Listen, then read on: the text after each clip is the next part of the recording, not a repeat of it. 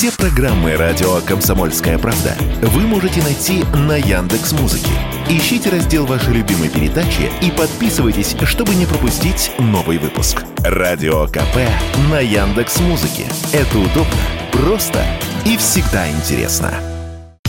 Почти на 50 тысяч больше пассажиров перевезли российские авиакомпании за февраль этого года, чем за февраль прошлого. Данные газеты «Коммерсант». Всего пассажиропоток за минувший месяц составил примерно 6,5 миллионов человек. И да, 50 тысяч на этом фоне – цифра скромная. Однако февраль оказался первым месяцем за последний год, когда показатель вырос. До этого он лишь падал. При этом в денежном отношении дела у перевозчиков не так уж плохи, сказал радио КП независимый аналитик Дмитрий Адамидов плане денег она чувствует себя нормально, потому что ей государство помогло очень здорово в прошлом году, и опять же нажиться на спекуляции, на панике в октябре, и в прежних волнах паники удалось ей неплохо. А с точки зрения маршрутной сети, да, она сократилась, международные маршруты потерялись. Остаются, конечно, проблемы некоторые с обслуживанием техники иностранной, хотя, в принципе, там параллельный импорт вроде бы как заработал, и ремонт, и запчасти как-то все удается доставить.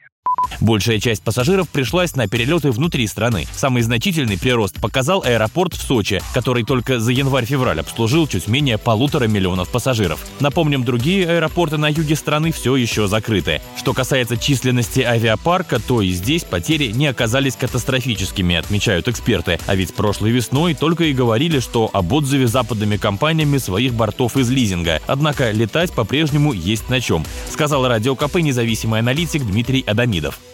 Естественно, часть бортов была изъята, часть лизинговых договоров удалось перерегистрировать, часть остаются в такой серой зоне, но, скажем так, массового изъятия все, ну, то есть как массового, там, по-моему, 78 бортов было, в районе 80 бортов было изъято, так или иначе, в основном, причем в странах СНГ, вот.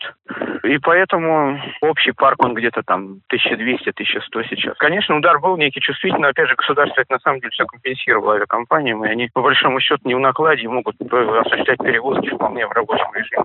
Впрочем, высокий сезон в гражданской авиации – это период с мая по сентябрь, добавляет эксперт. И поэтому окончательные выводы делать пока рано.